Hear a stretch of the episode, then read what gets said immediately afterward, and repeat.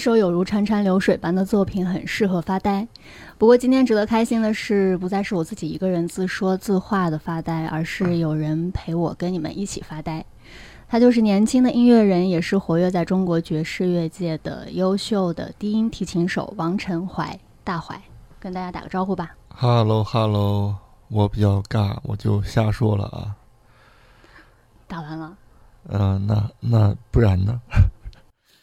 其实他刚才准备了一听饮料，想要打开饮料的那个瞬间，咔哧的一声，成为今天的开场的亮相的一幕吧。但是我没有推话筒，所以失败了。嗯，而且我们也没有饮料了。对，呃，其实我自己设想了好多种开场白的方式，但是后来算是自洽了吧，还是落入了难免的落入了这种。不能叫是俗套，是一种套路式的开场，是因为我觉得，不管是套路还是非套路的，只要是真诚的就好。刚才我们听到的这首《Still Motion》就是大怀特意为《发呆很好》这期新年特别节目准备的私人歌单当中的第一支曲目，来跟大家介绍一下吧。这个吉他手叫 Ben Monder，然后是我特别喜欢的一个吉他手。其实这张专辑比较早了，然后让我自己说好有种短片，我想想我应该怎么介绍这张专辑啊？这首歌是你最后一首加在这个歌单里的歌曲。嗯，我觉得，因为之前你调整过很多次，虽然都是默默的在调整，但是我都有关注到。那这首歌我感觉像是一个定心丸一样，因为它加入到这个歌单之后，这个歌单基本上就是成型了，没有再有任何的。变动了，我觉得它对你的意义应该就是像一颗定心丸。我不知道我有没有说说对或者说错啊？你可以反驳我，但我也不接受反驳。没有我啊，我觉得 Ben Monder 确实他他的音乐特别有魅力嘛，因为他的他的歌啊和他的演奏的辨识度都很高，做了很大贡献的一个演奏家嘛。然后怎么说？其实，在呃。早期传统的爵士乐里边，吉他这个乐器并没有相对管乐啊、钢琴啊，就是这些类型的乐器那么重要。早期的吉他手全都是那种，嗯，跟 big band comping 啊或者之类的。然后直到后来，Wise，然后那些人出现了之后，这个乐器才慢慢被人就是意识到它的重要性。其实每个乐器都很重要。我刚才其实想这么说，但是自己觉得这么这么说也不太好。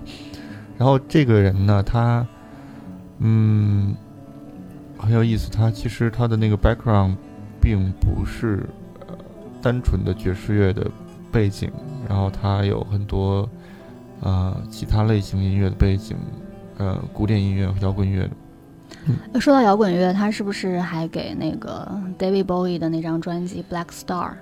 录制了吉他的部分。对，David Bowie 的那个《Black Star》那张专辑，其实找的是那个，呃，Donny McCausland。然后，呃，但是 Donny Donny 的那个乐队当时是没有吉他手的。呃，他们录这个专辑的时候，然后他就给那个 b a n m o n d e r 打了电话，说，就是这里边有一些歌可能需要吉他声部，就问他要就是参加这个这个项目。嗯，你刚才说这首歌挺丧的，但是在我听来觉得还挺清爽的。你觉得它丧的根源在哪儿？我觉得丧就很清爽啊，清爽是不是一种丧？对啊，越清爽越丧，越丧越清爽啊。我一开始听 Ben Monder 专辑的时候，嗯，其实特别不太习惯吧，因为他的那个。呃，他的曲子的那种感觉，呃，整个曲子的调性不是那么明显，而且他声部和声部之间的安排呢，也有一些矛盾，就是让人会有一种不是很确定的感觉。所以，其实一开始我听他的东西的时候，我就听着特别容易发呆。你平时有多喜欢发呆？就是取决于我平常有多忙。就不用工作的时候，当然喜欢发呆了。躺在那儿晒晒太阳，多好。嗯，那我们接下来听一下你推荐的第二首曲目吧，是来自 Barry Harris 的《Don't Blame Me》。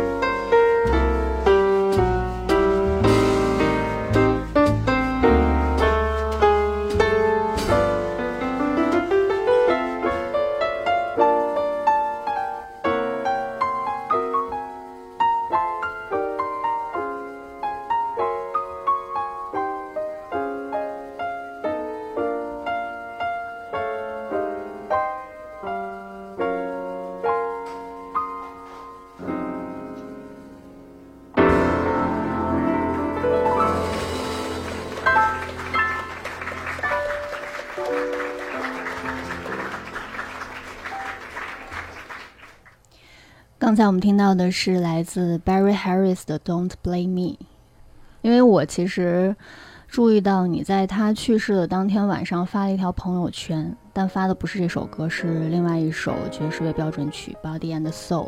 为什么放这首歌进入到这个跟大家分享的歌单，而不是你在朋友圈发的那首歌？这个没有什么特别的，没有什么特别的想法。嗯，就是为了单纯的悼念一下。就是我觉得有的时候聊音乐这件事儿特别的危险，因为这个东西主观嘛，每个人的主观呃想法和认知都不太一样。嗯。然后 Barry Harris 对我来说，他应该算是在 Bebop 时代活下来的最后一个大师了。就是他弹 Standard，真的每次都会让让我很感动吧。就是 Queen's 的一个那个 concert 后，然后看他的那个现场，然后他其实那个时候年纪已经很大了，状态真的很好。就是他每弹一句。下边都有人，就是就是在叫好嘛，就是那种他的每每一个句子都是经过了那么多年时间和文化上的那种沉淀。他他的音乐其实已经不是他在弹什么什么歌，就是就是他不在了，那个 Barry Harris 的音乐就不在了的那种感觉。嗯，所以他后来一直生活在哪里？纽约。对他一直住在 Harlem，应该是住在 Harlem，然后纽约的北边。你之前也是在纽约上学，所以纽约这座城市对你来讲意味着什么？嗯，就纽约这个地方，就是在很小的时候，刚开始接触爵士乐的时候就很向往，因为很早嘛，那会儿零几年的时候，然后也没有特别好的网络。嗯，或者资源之类的东西，基本上拿到的 CD 和 DVD 里边看到的这些厉害的音乐家们都是住在纽约。嗯，基本上吧，百分之八十，有些住在西边，有些在欧洲。然后看了很多关于爵士乐的书籍啊、历史啊之类这些东西，然后就感觉纽约是一个特别神圣的地方，就是感觉是如果。对这个东西有信仰，就是一定要去朝圣的一个地方。那它对你来讲就是一个音乐的圣地，类似是这样一个地方，对吧？嗯，可能更像是一个精神寄托，因为不能这么说，因为有太多音乐圣地了，就是它取决于音乐不同的种类和类型嘛，对吧？嗯，但是对你来讲。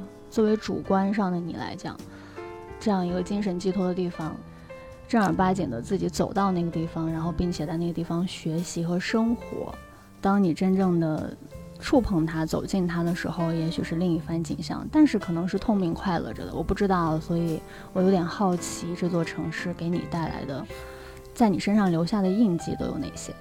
我大概知道你说什么意思，但是，但是我实际上是一个特别不浪漫的人。你说的这些就是浪漫的景象啊、场景啊、内心的活动，其实我都没有注意到我自己有。我其实很怎么说，很坦诚讲，就我一直在想办法的活下去。就是因为纽约的这个地方，它竞争很激烈，然后它相当于啊一个竞技场，然后很多年轻的。有才华的乐手，全世界的乐手都去那边想碰碰运气。有那么深的文化的沉淀，就是在这方面的文化的沉淀。我觉得对你来讲，生活上不用说了，我觉得在音乐方面应该是一个很好的磨砺。在那种条件下，肯定会有很大的压力，所以会迫使你去不断的前进，不断的努力，不断的练习，造就了今天你。精湛的技艺，没没没，没有很精湛，够用，还行，在这儿够用。过于谦虚了。没没没，真的真的。其实说实话，中国的爵士乐的，呃，整体水平还是没有能达到全世界的一个中上等，因为中国虽然说人数的基础很大，但是爵士乐的普及率并不高。然后你可以看到，在现在各种各样的院校里边，并没有一个正式的爵士系，而且就即便有一些人知道这些东西是爵士乐，他们都不一定知道的是真的爵士乐，也有可能知道的是，嗯，就是流行音乐，然后被以爵士乐的名字包装，但是其实那不是。嗯，或者是一种为了追求一种所谓的审美而去表现自己身份的一一种一种手段一种方式吧。比如说，大家在 social 的时候说：“哎，你一般听什么音乐啊？”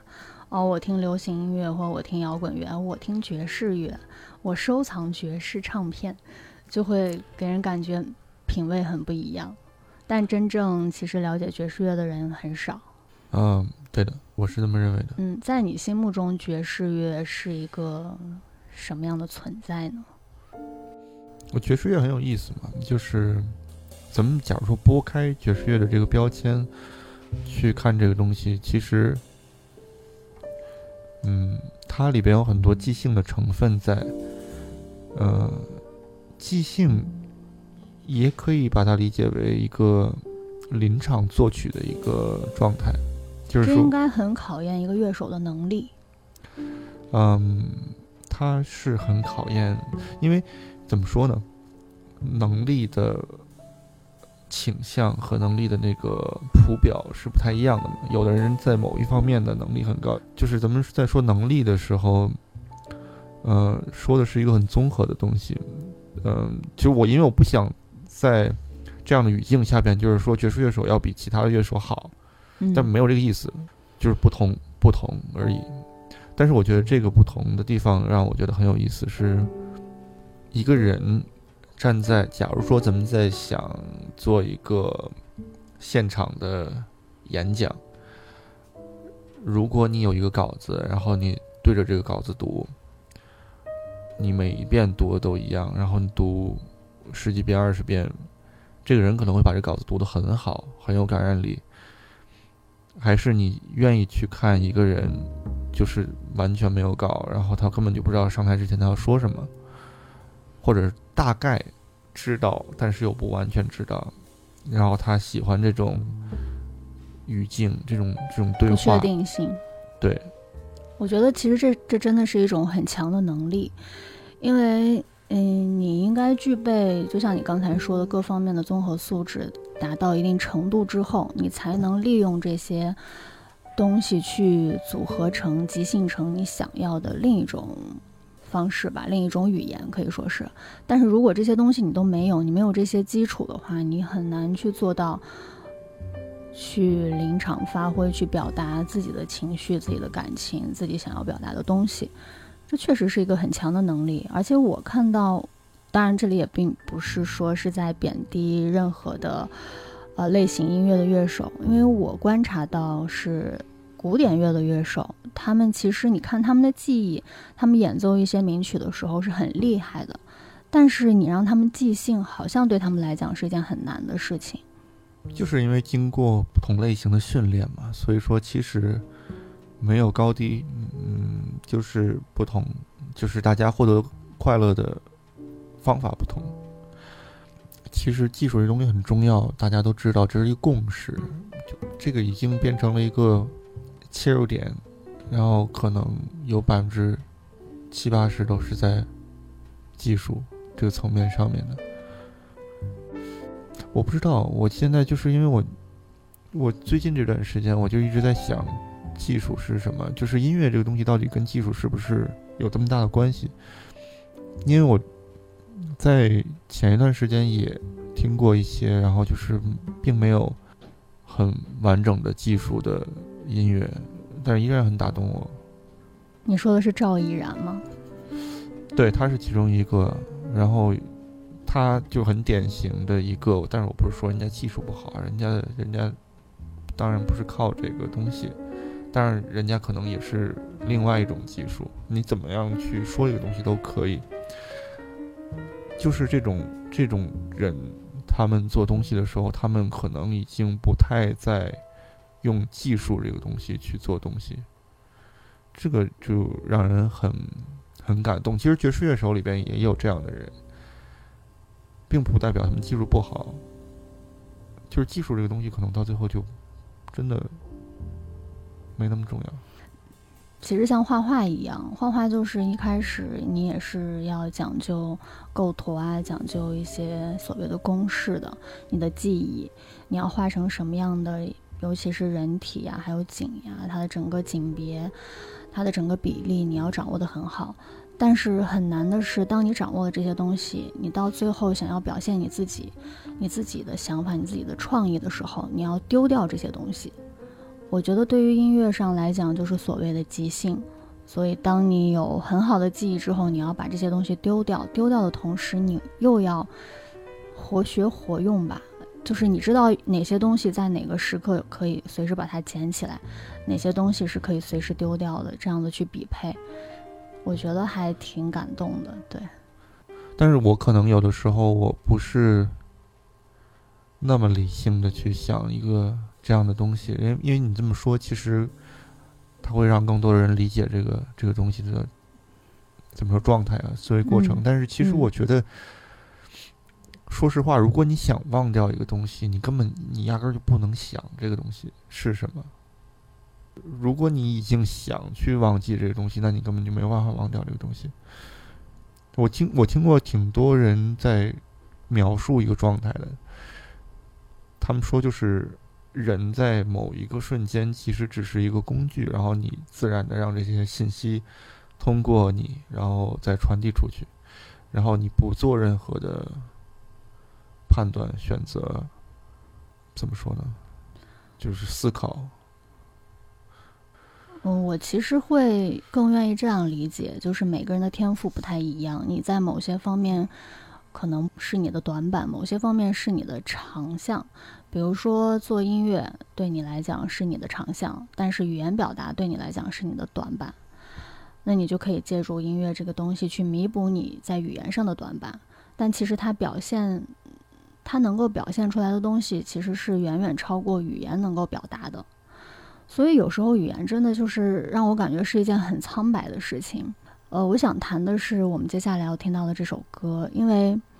当时，如果我没有记错的话，你给我的第一版的这个歌单当中的第一首就是下面我们要跟大家分享的这首歌曲。我当时听到它的时候，就是我整个人的情绪还有整个情感特别的丰富，特别的饱满，以至于我变成了一种失语的状态。我很想去表达，但是我不知道该怎么样去用语言表达。我觉得语言实在是。太贫瘠了，也许是我自己的能力不足的原因吧。所以我在当下听到那首歌的时候，我充满感动，我有很多情绪，我有很多感情，但是我没有办法去表达。所以当天晚上我是没有给你回复消息的。我把整个歌单听了两遍都没有回复消息，因为我我不知道怎么样去表达。那到第二天呢，我只给你回了一条很好听。所以这就是语言的局限性，我觉得。你应该感激你能够通过音乐这种方式去表达你自己。嗯，不用 不用，没有没有，因为我一直觉得语言很神奇啊，因为人文嘛，就是人类文化，就是基于在语言的整个的这个体系当中嘛，就是语言当然是最重要人类的东西，你没办法，你我觉得我没办法承认。就是音乐比语言更重要这件事儿，因为我觉得他们都是语言，只不过是不同的。它的可能维度或者说它的广度和深度不太一样。对他们两个在不同的语境，就很难去互相的去形容。音乐没办法形容语言，语言没办法形容音乐。那我们就话不多说，来赶紧听一下刚才我们介绍的这首来自 Marian Schneider 的《Walking by Flashlight》。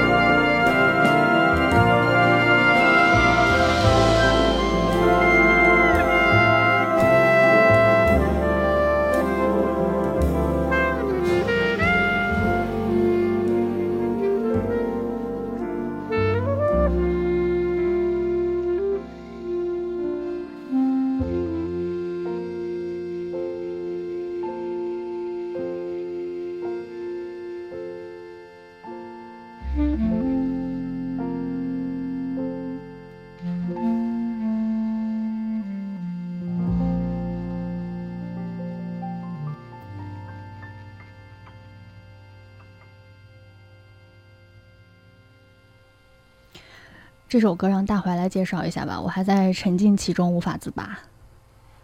呃，我哎呀，我最不擅长介绍这个东西。，Maria Schneider，然后是一个嗯当代的爵士乐的作曲家，然后他专门写这些比较偏大型的呃乐队，然后他的那个 Big Band 很有名，而且他的那个 Big Band 的配置也跟呃早期的 Swing Big Band 的配置有一些些不一样。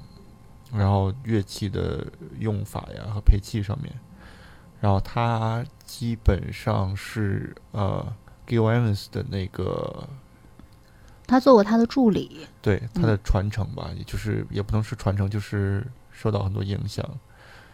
嗯，为什么会推荐这首歌？因为不知道原因啊，是不是因为我们都是女性的原因？我觉得他有那种让我。打通了我身上某个点的感觉，或者是比较细腻的情感的部分。我觉得这首歌很奇妙，它有种在抚慰你的感觉，但是抚慰的同时呢，又隐藏着一些小小的哀伤在在其中。那小小的哀伤又透露着一些无奈，无奈当中又感觉又会给你带来一丝丝的希望，就是一种很复杂的一种情感，所以让我。有种无所适从的感觉，也不知道怎么样去表达自己的这种听完之后的感受吧。我在想，因为他的这个歌名也很有意思，叫做《Walking by Flashlight》，是不是有一种美好的假象的一种感觉？这个我不太知道哎，因为我不太知道他这个名字的出处。嗯，我也是只是猜想，所以我好奇你为什么会推荐这首歌。哎呀，我其实没想那么多。我推荐一首歌，可能就是真的觉得它挺好听的。嗯，有有太多东西，就是音乐承载的可能太多东西是记忆吧。就是我没办法把我的记忆分享给别人。你可以把这种情绪传染给别人。嗯，但是我传染给别人，我传染给别人，但是 但是但是别人听到能感受到的不一定是我感受到的。对，对吧？这个东西没有办法去强迫别人怎样。嗯。就刚才说到 Maria Schneider，然后我想补充一个小的东西，就是现在在这个时代，呃，愿意写这么大型的乐队的作曲家，而且写的好的并不多。然后他真的写的很好，然后他的音乐这么多的丰富的层次，还有那些情感，一个是他的作曲的技法好，配器好。然后他的乐队的人乐手也真的都是非常好的乐手，然后就是很立体，然后听他的音乐就有点像是在听一种嗯偏交响类型的一种体验。但是现在的人大部分听歌都是快餐式的那种吧，所以这种感受可能我觉得挺珍贵的，并不多。他之前还跟 Sting 也合作过，嗯，然后那个好像我我不我听说好像是 David Bowie 呃找 Donny McCaslin 的时候是 Maria Schneider 介绍的他们哦，因为当时他想找一个摇滚乐队去录一张专辑，然后 Maria Schneider 介绍他们去。嗯，那下面这首曲子你来介绍，什么什么什么曲子？下面要听到的呀。是是我看不见，我这近视眼，我这瞎了，这什么呀？还是我来吧。下面听到这首《Movement One》是非常奇妙的一个组合，电子爵士和交响乐团。电子没爵士啊？啊，萨克斯手是，但是嗯，待会儿再聊。嗯，好，我们先来听一下这首歌。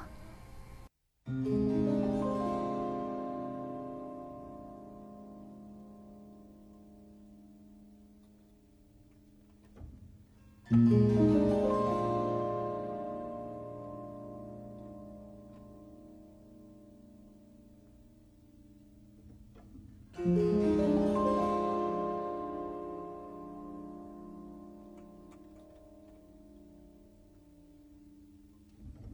-hmm. you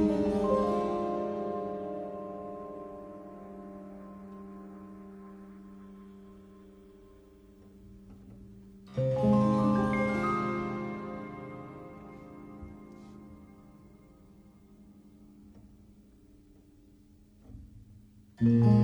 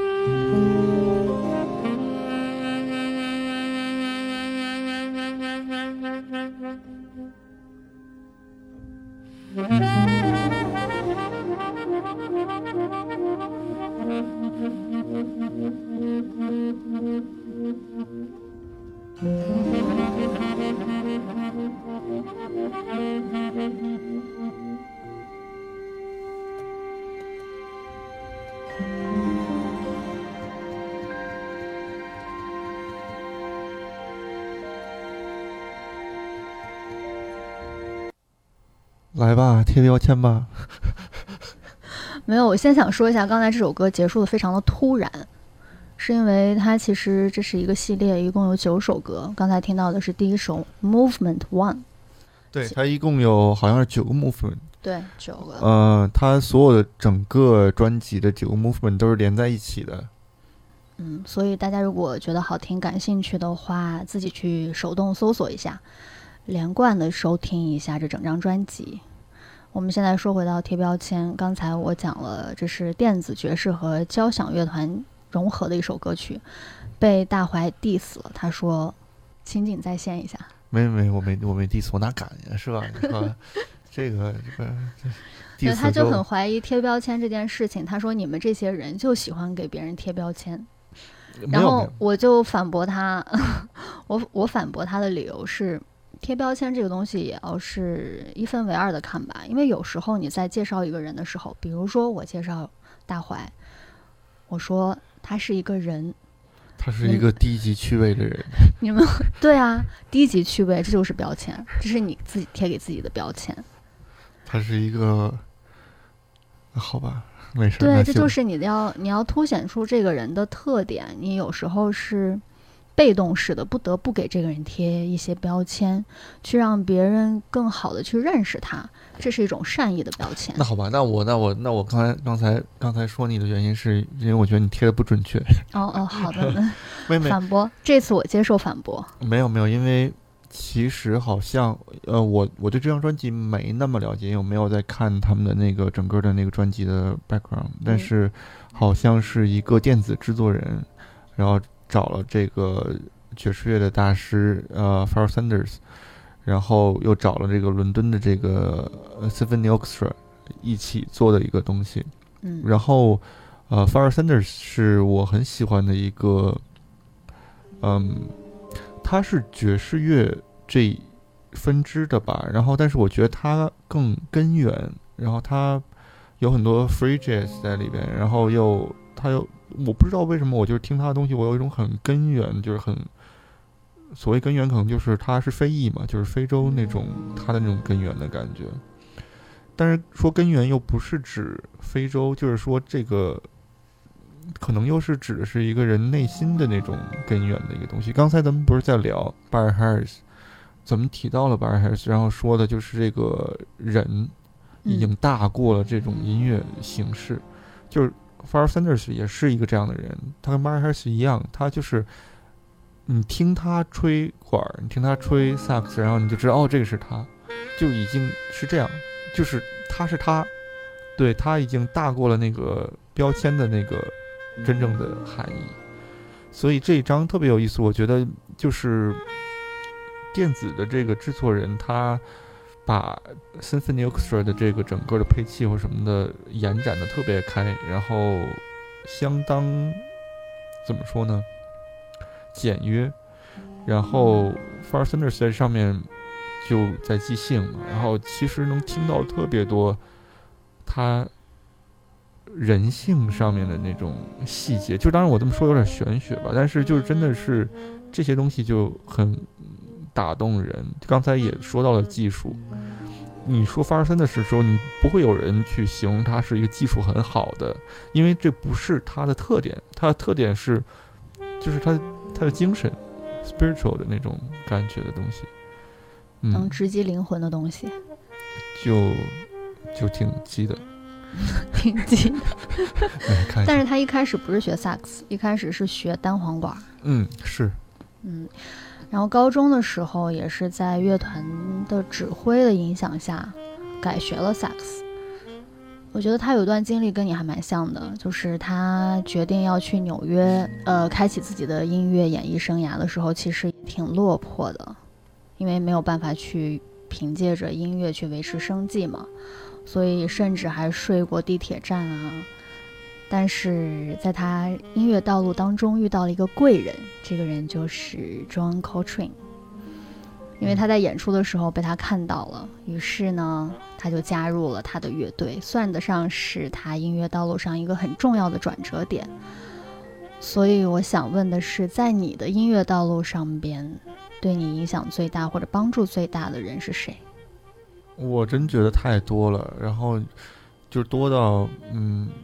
你脑海当中第一个出现的名字呢？我我没办法，我没办法只说一个人的名字，因为我说任何一个人的名字，然后剩下的那个几十个人可能都会特别不高兴。几十个人，你也太幸运了吧我？就真的很幸运，然后我真的碰到了很多很多很好的人，很好的老师、很好的朋友什么的。然后，嗯，对，这个没办法回答，sorry 啊。嗯，其我其实注意到，我们现在听到现在有大多数的歌，其实当中都有萨克斯，而且这些音乐演奏家，他们其实都是出生在上世纪的二十年代左右。你是不是对那个时期的这些音乐人有一种特殊的情怀，还是你也是无迹挑选的？就是你没有注意到这些？哦，没注意到这些，但是实际上，嗯，我对老的东西怎么说不太礼貌。我对这些怎么说那个时代的人，他们在整个做音乐或学习音乐，还有他整个的那个过程是相当自然的，就是 organic 嗯，的一个状态。其实我有点向往那个状态的原因，也是因为我就是听到了这些人，然后，然后我发现我喜欢的这类型的音乐家，他们都是这种类型的所以其实对这个东西会有一些向往。嗯那下面我们听到的依旧是一首萨克斯曲是 Lee c o n e s 的 easy living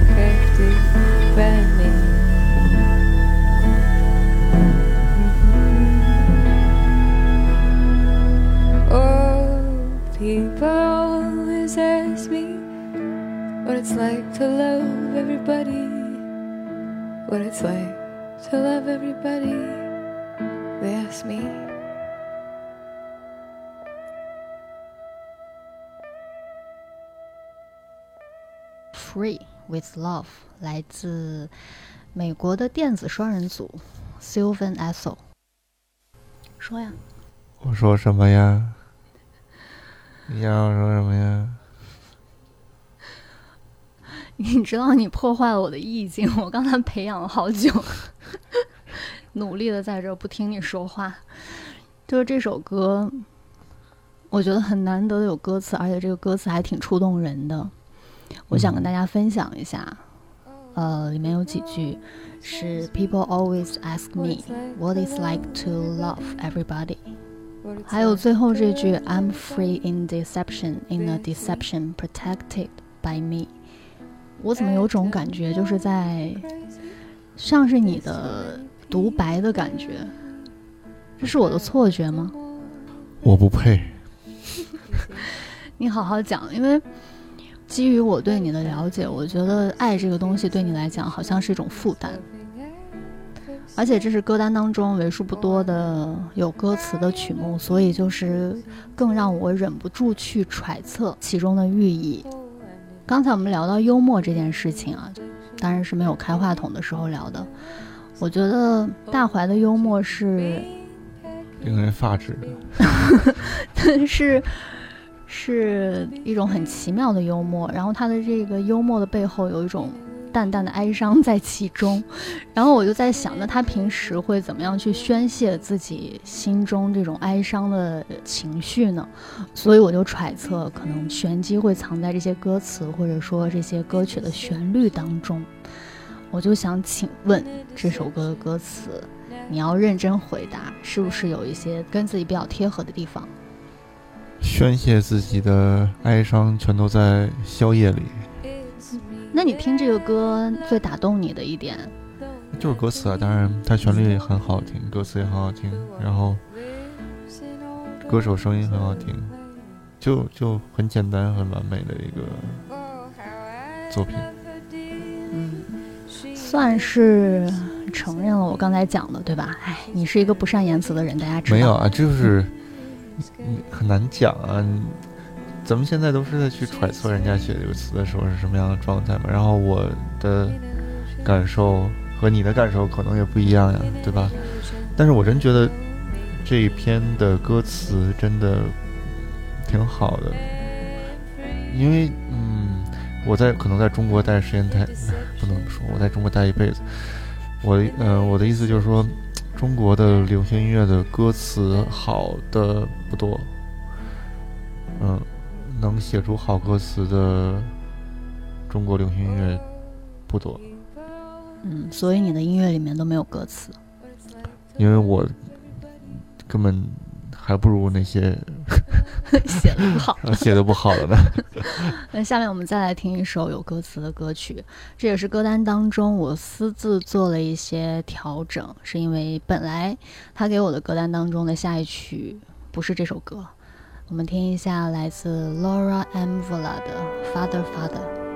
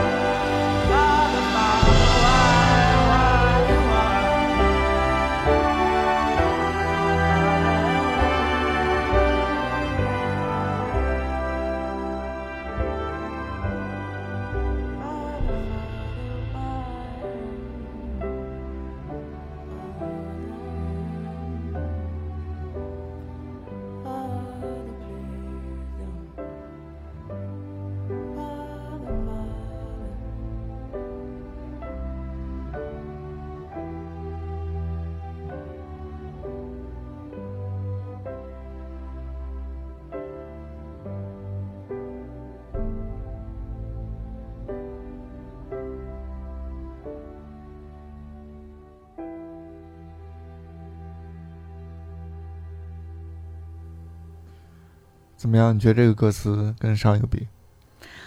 我觉得这个歌词表达的更直白一些，嗯，可能是另一个维度的你吧。刚才那个是有点做作含蓄的你，这个就是比较直接。呃，终于你的心墙崩塌之后，忍不住呐喊的你。而且这个女歌手叫做 Laura Angela，她也是一九八六年的生人，跟你是同岁。我一直以为他是呃叫 Laura Mora 是吗？还是叫？我查了一下是什么 Anvela，我不知道我有没有念错啊。我也因为这个这个名字，我觉得，呃，对我来讲也是一个难题吧。对，嗯我的人像我人生难题一样，对，人生的难题实在是太多了，所以查字典根本查不到。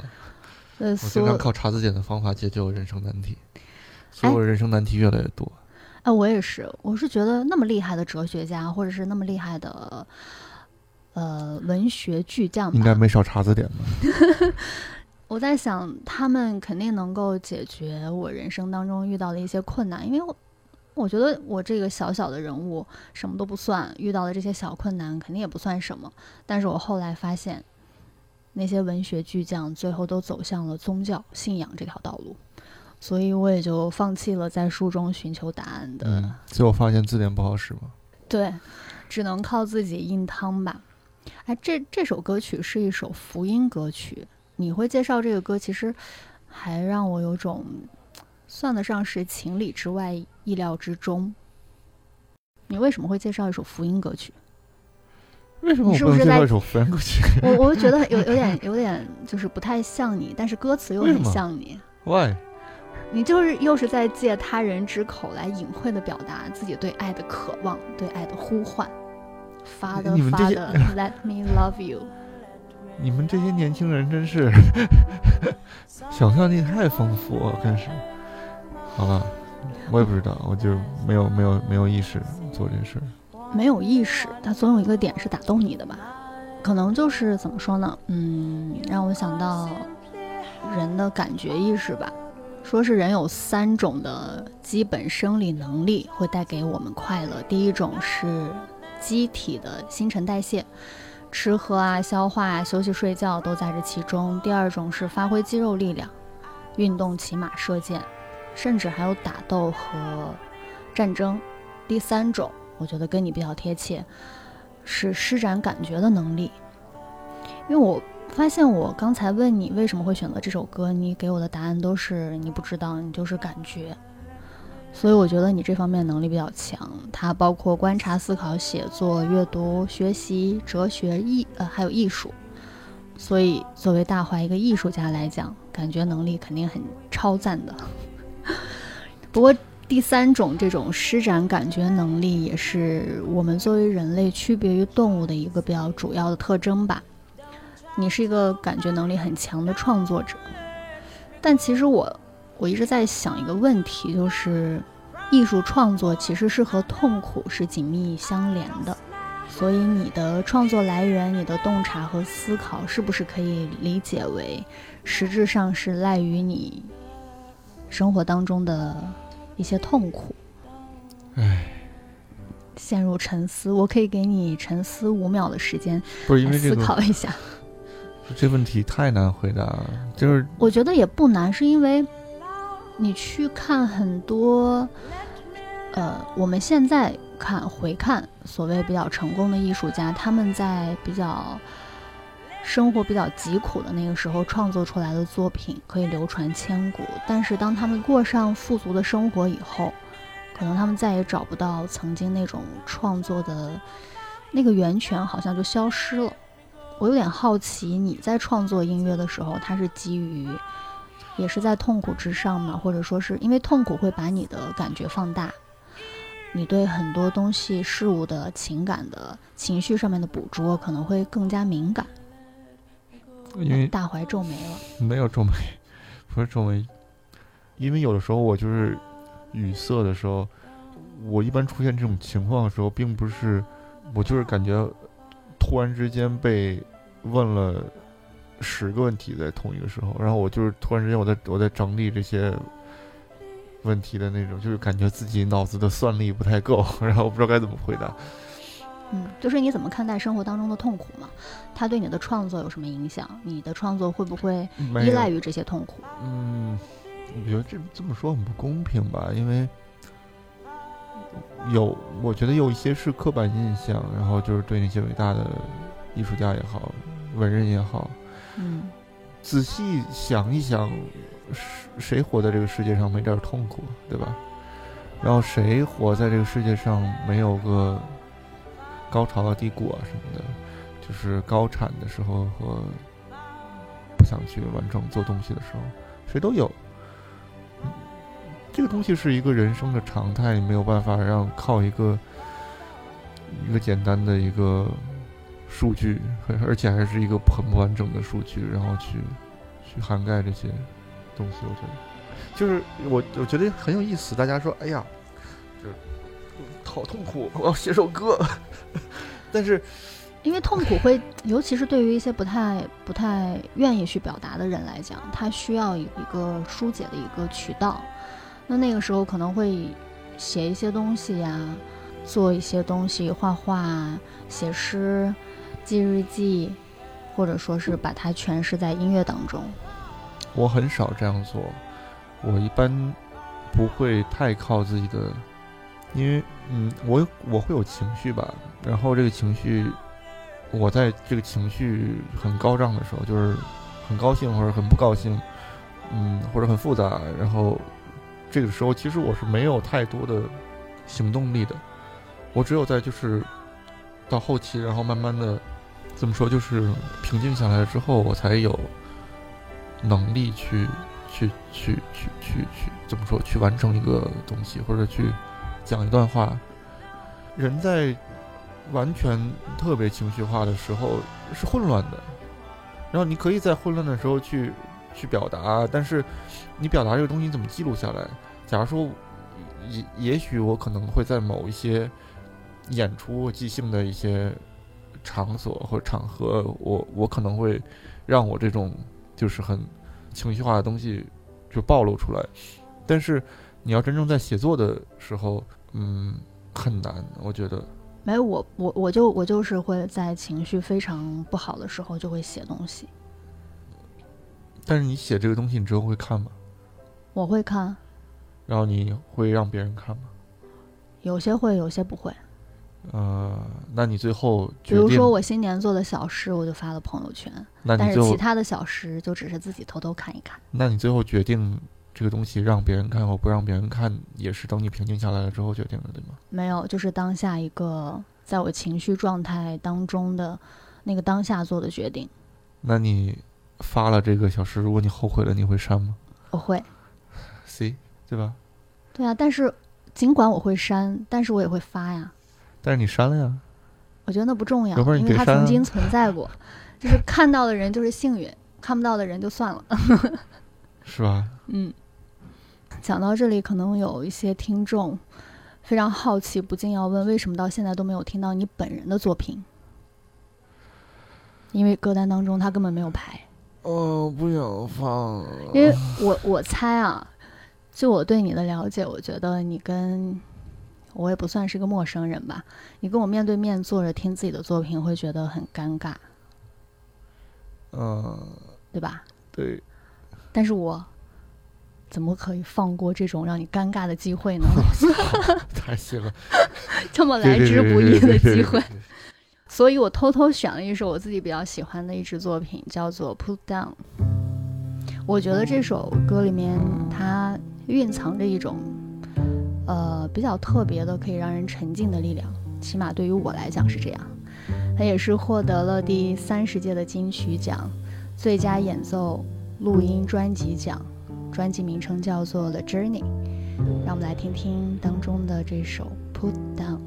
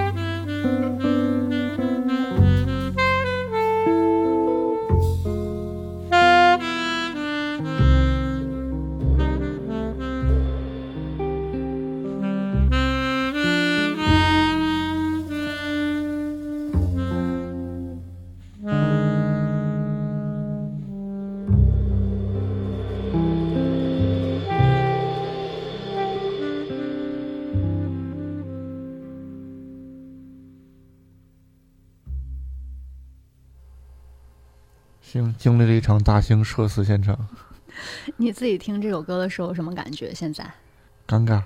你多久没有听这首歌了？我多久没听过这首歌？应该也没有多久吧。呃自己在家偷偷摸摸听了上千遍。你，倒也没有，我就是听这个最多的时候，就是在混音的时候一直反复听，然后听吐了。刚才我有问到他，说是如果还有一次机会给他重新录制这首歌，他会不会选择重新录制？然后大怀 say 了 no。就是我个人的感觉，爵士乐的专辑最大的魅力，其实就是在记录那个当下的那个过程。因为爵士乐最大的特点就是，呃，你同样的乐手、同样的音乐家、同样的舞台、同样的场合、同样的观众、同样的灯光、同样的调音师，所有东西都是一样的，那个音乐都不可能是一样的，因为它是有一定的随机性在里边的。然后虽然说这个歌是我写的，但是如果没有就这张专辑里边其他的那几位优秀的音乐家的话，嗯当然也是不成立的，根本就不好听。所以其实你在听一个爵士乐的专辑的时候，你听到的是很立体的每一个演奏那个乐器的人，而不是我写的这个歌有多好听，是他们有多好听。而这几个人在一起的时候是一个什么样的状态？嗯，这张专辑的封面照片，你说是文志勇老师拍摄的，对然后专辑的名字也是他起的，对，所以你是很信赖他，他他在你的人生当中应该是一个非常重要的角色。嗯，他就是我那会儿上大学的老师，然后后来带我出来混江湖、混社会的大哥，所以现在混的怎么样？还行，挺好的。那我们让音乐继续，接下来听这首 Stan Getz 和 Jamie Rose 合作演绎的《The Peacocks》。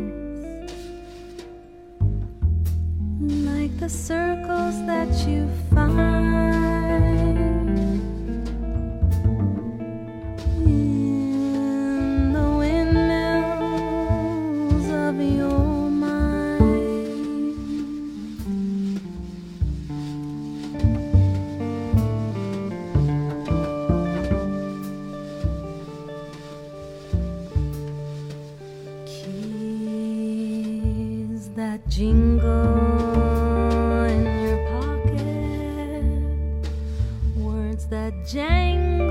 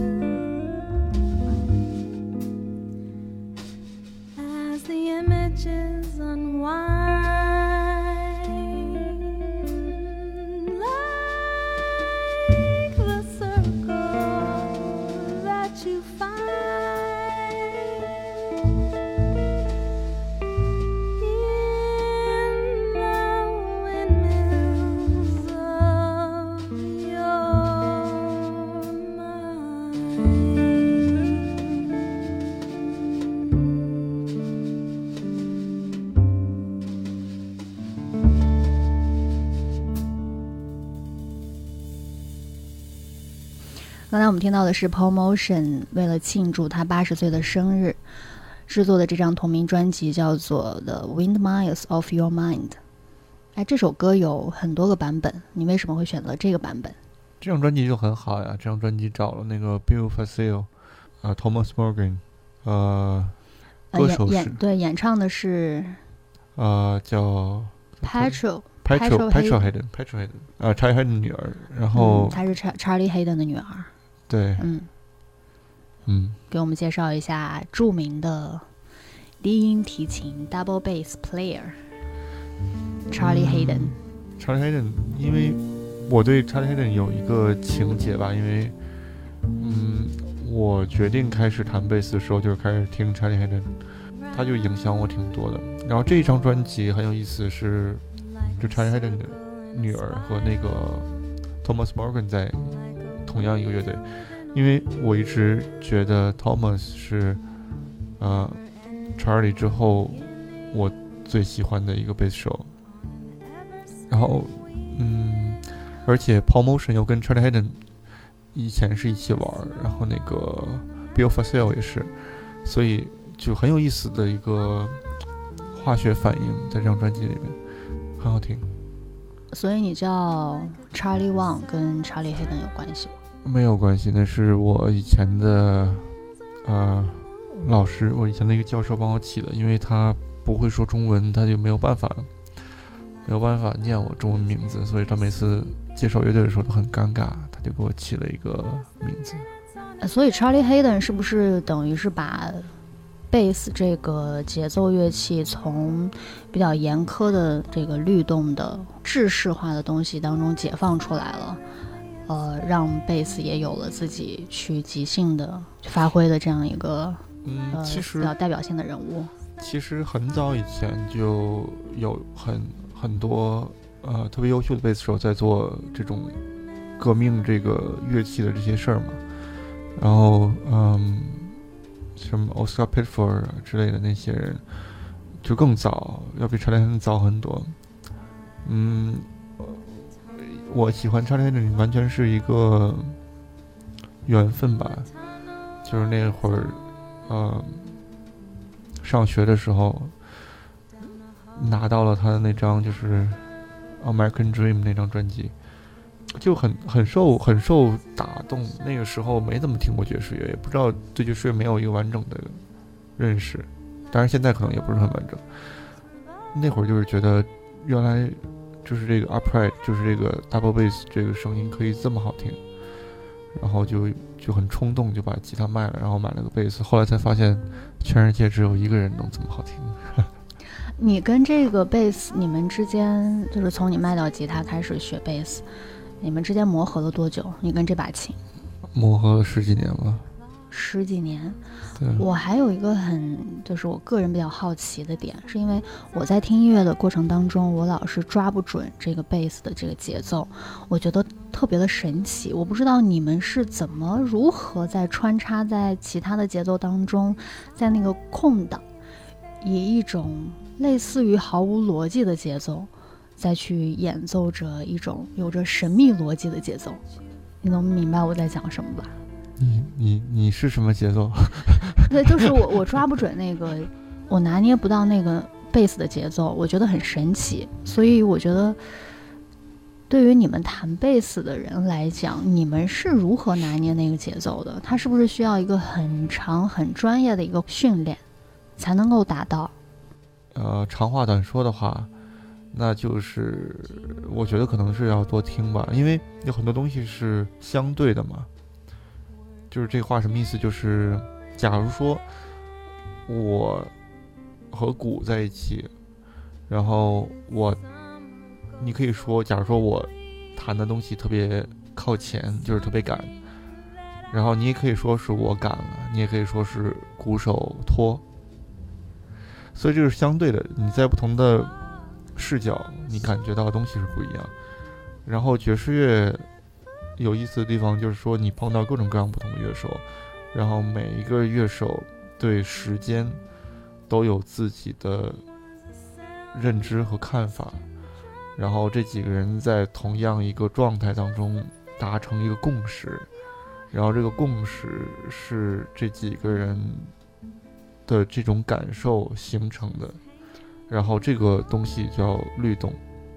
是因为你刚才提到，你说你跟鼓手之间，也许他会快一点，你会慢一点，或者你会快一点，他会慢一点，就相当于你们其实在互为主角的带节奏。嗯，不是，呃，其实我觉得你可能说的是，但是我我不太我不太喜欢那样说。嗯，带节奏，我不是因为这个东西它不是带不带就是你，们会打破既有的一种，比如说现在的这个节奏是多少拍，然后你可能前一点，像你刚才讲的前一点，然后就会打破之前的那种状态，会进入到一个新的状态。为了嗯就是假如说，在在一个哲学的语境里面，就是你破坏一个东西，那你你是先有建立一个东西，你才有东西可以破坏。对，然后你破坏了之后，你就相当于又建立起了另外一个东西。嗯，然后就是这种建立和破坏的这种不停的循环当中，但是不是一直的去破坏，也不是一直的去建立，它就是你达成了一个共识，然后这个这个东西这种这种时间感，这个 timing 这个 groove，它是一种感觉，它就是一种这些这几个人对这个时间的这一达成了一种共识，然后这种共识成了一种感觉，然后这种感觉在这儿，然后如果这种感觉是舒服的话，大家都会去保持这种感觉。如果我觉得在大部分情况下没有一个特别合适的或者特别好的理由，是不应该去破坏这个东西的。嗯，对。那你们在台上表演的时候，觉得最兴奋的时候是台下观众鼓掌的时候，还是什么时候？台下观众闭嘴的时候，如果遇到那种，然后在台下大声喧哗、聊天、喝酒，你会直接跟大家讲说：“嗯，麻烦你们安静一点吗我好久没当班 leader 了，一般都是班 leader 去干这件事儿。对，但是我会有点烦躁吧，有的时候。我觉得 K. Jerry 说过一个东西，我觉得很有意思。然后他就是说，很多人觉得他不太喜欢观众，但是他解释他说他其实最需要观众的人，就是他只不过一直想要观众在做一个很简单的事儿，就是专注。但是如此简单的事儿，大家都没有办法做到，让他很生气。？”嗯，那下面我们就来听 Keith Jarrett 为他第二任妻子所演奏的这张专辑当中的这首《Shenandoah》。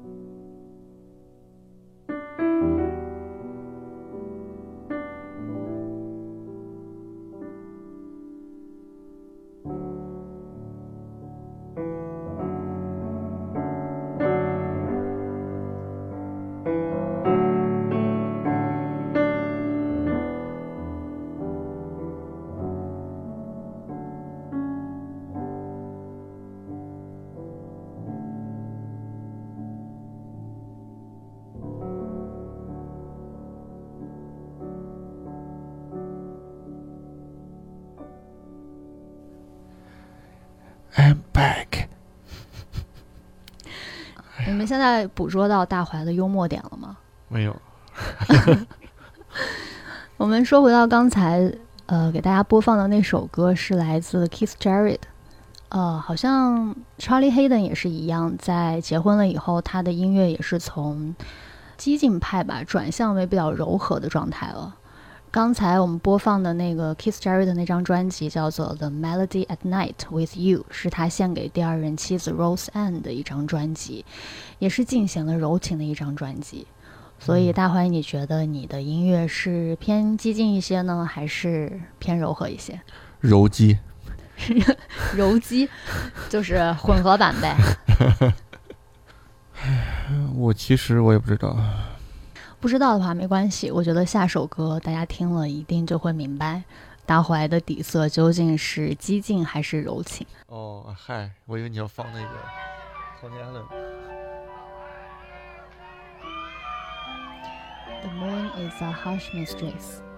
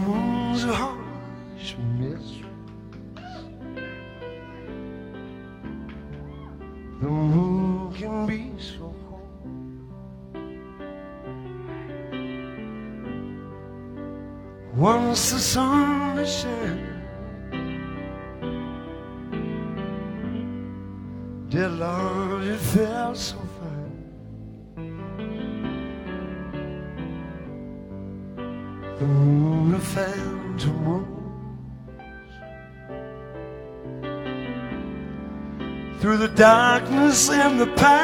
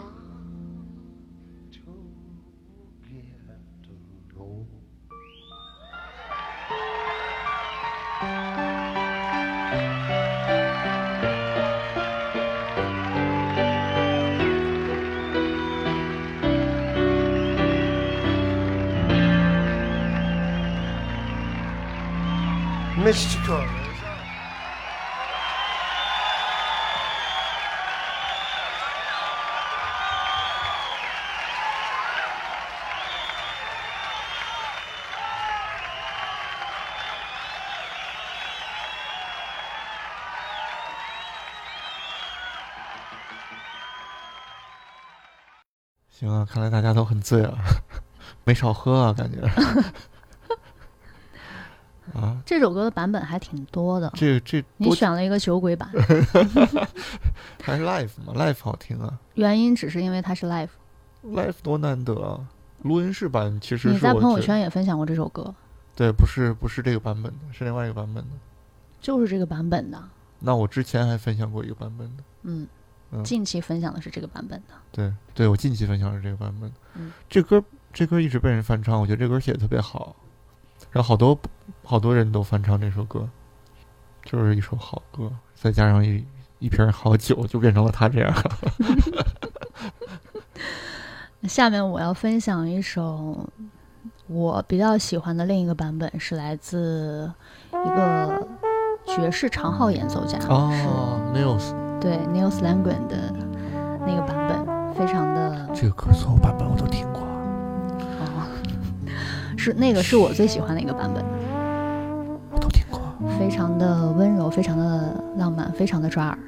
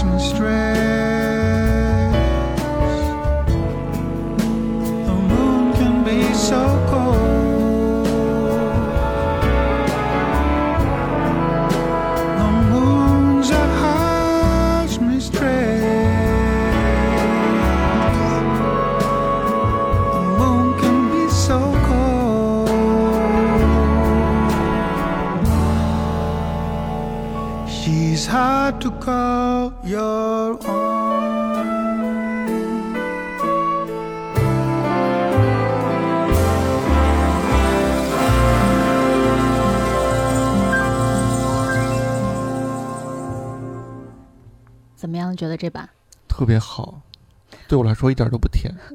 好好说，刚才还嫌弃说太甜了，甜一点不好吗？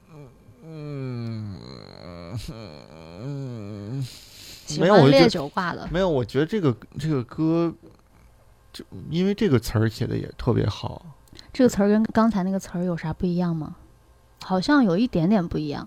就是你刚，我刚，我刚，我刚，我我刚喝了一个那个可乐，然后我现在又喝了一个柠檬你。刚才那不是可乐，你刚才那是烈酒，还是单一麦芽？能感觉到那单一麦芽的感觉是吧？没有啊，这个不是我，嗯，他们有一个说法，就是那个英文叫什么 raw，就是就是那种生，没有经过加工的那种那种质感。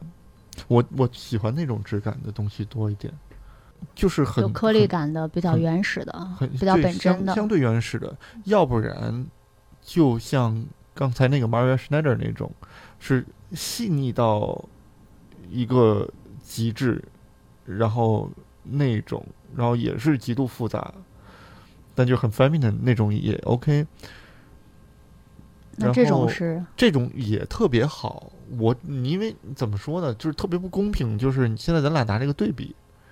因为这两个都是特别好的东西，你现在只是问我喜欢哪一个，但是并不我我喜不喜欢哪一个，并不代表这东西好不好。我只是觉得，我脑子里印象里听这个歌的时候，这个歌不是这个感觉，这歌不应该是长这样。这歌本来不应该是一个很华丽的一首歌，你觉得刚才那版很华丽吗？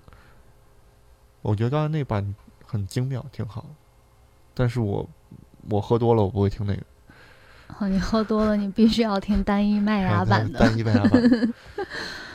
那我们下面再来听最后一首你歌单当中的歌吧，是一首还挺让我意外的歌，Tony Allen，对猫猫。Tony。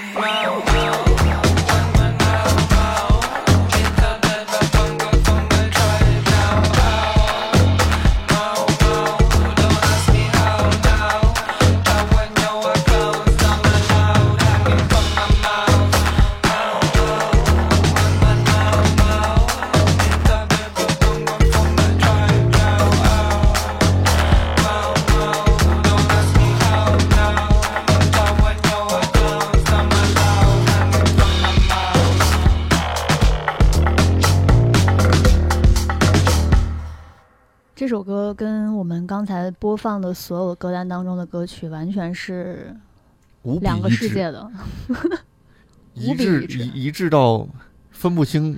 一致到一致到令人怀疑自己是不是人格分裂了。没有 Tony Allen 这个鼓手，前一段时间开始听他，他是呃呃，你在说你你说你说 Tony Allen 之前我，我其实当时听到这首歌的时候有一个疑惑，因为这首歌演唱的那个女生是一个女模特，我当时心想啊，女模特怎么？了？原来啊，这就是大你怀的心之所向呀！没想到他上来就给我 Tony Allen，我没有看不上，我觉得特别好，哦，是吗？上来就给我 Tony Allen。？Tony Allen，Tony Allen，我我我因为 Tony，我前一段时间有一段时呃开始听那个 Afrobeat，然后就他是这个风格里边的呃特别重要的一个人，重要到就是感觉他就是这个风格 的鼓手，就是嗯，他也是那个 Afrobeats 的创始人之一，对吧？呃，对。然后他后来住在英国，住在伦敦。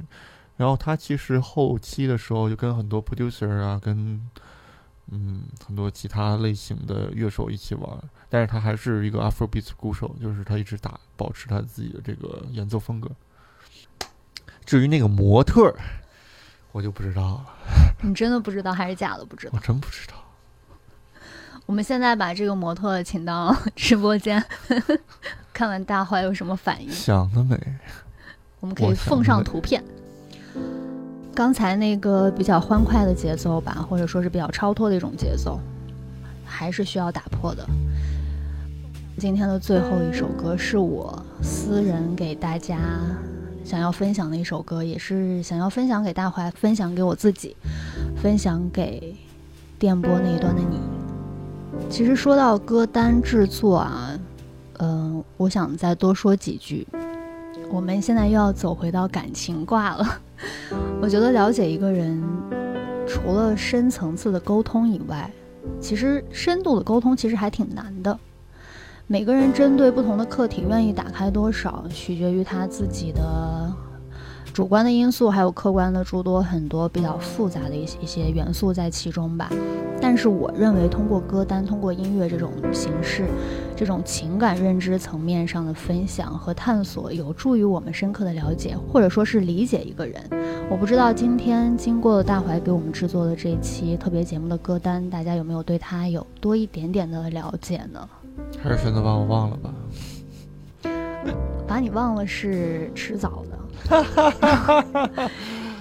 对，我不知道这场对话，呃，是有意义的还是无意义的，但至少它能够存在这么一点时间，也算是我们生命当中一个片段。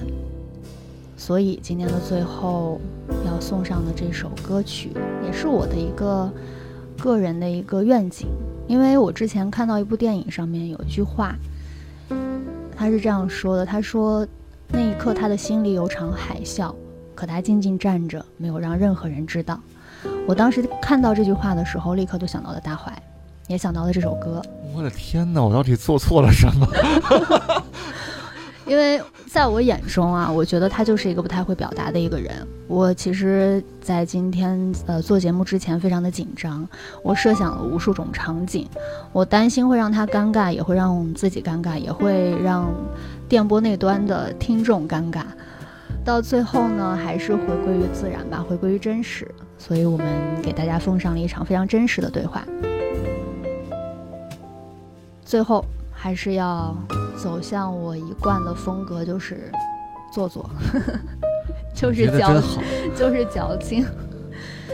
我因为我觉得我们都是容易固步自封的人，不管是我也好，是大怀也好，还是收听节目的大家也好。我知道打开自己有多艰难，但就像大家熟知的那句话：“万物皆有裂痕，那是光照进来的地方。”所以最后奉上这首《Wide Open》，希望大家都能够有勇气打开自己。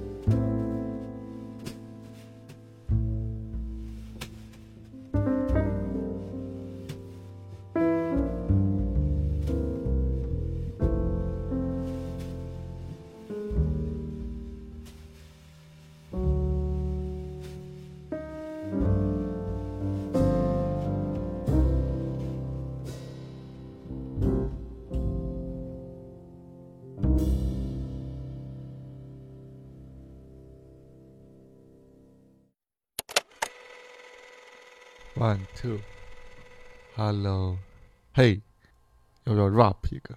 嘿，其实最可怕的不是尬住，是最后没录上，或者电脑崩了，哎，最后 我又来了。大可不必。希望看这期节目没有这个必要了吧可以让大家在适当的或者说少一点点的了解大怀的基础上，能够关注他做的音乐。他在线下也有非常多的跟各个优秀的音乐家一起去合作的演出，有兴趣的同学可以去关注一下，去现场捕捉一颗大怀，去感受一下他的音乐魅力。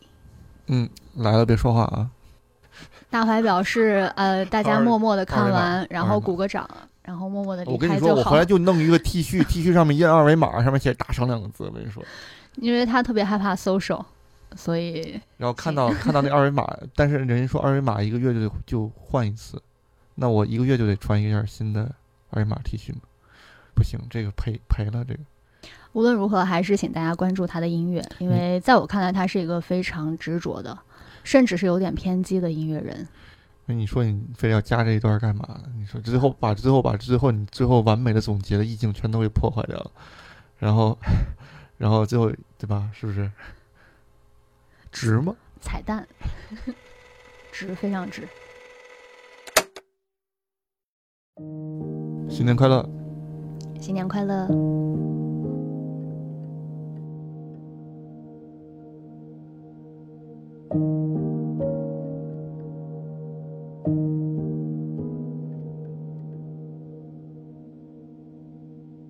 Sunlight dances off the leaves.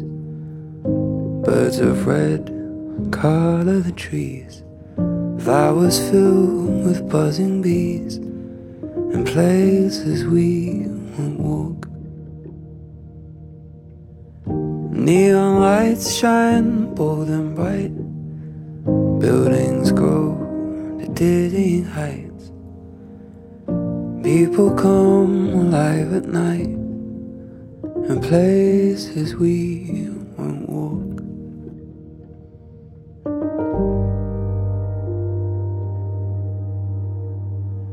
Children cry and laugh and play. Slowly hair will turn to grey.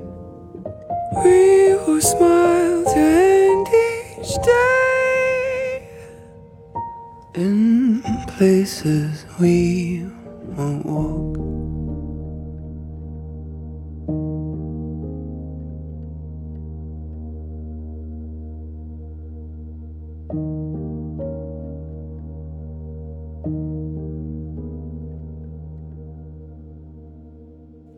Family, look on in awe. Petals decorate the floor. Waves gently stroke the shore. And places we won't walk.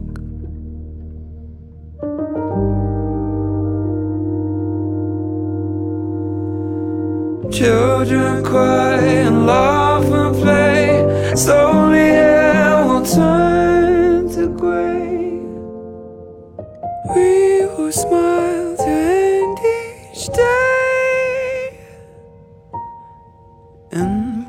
as we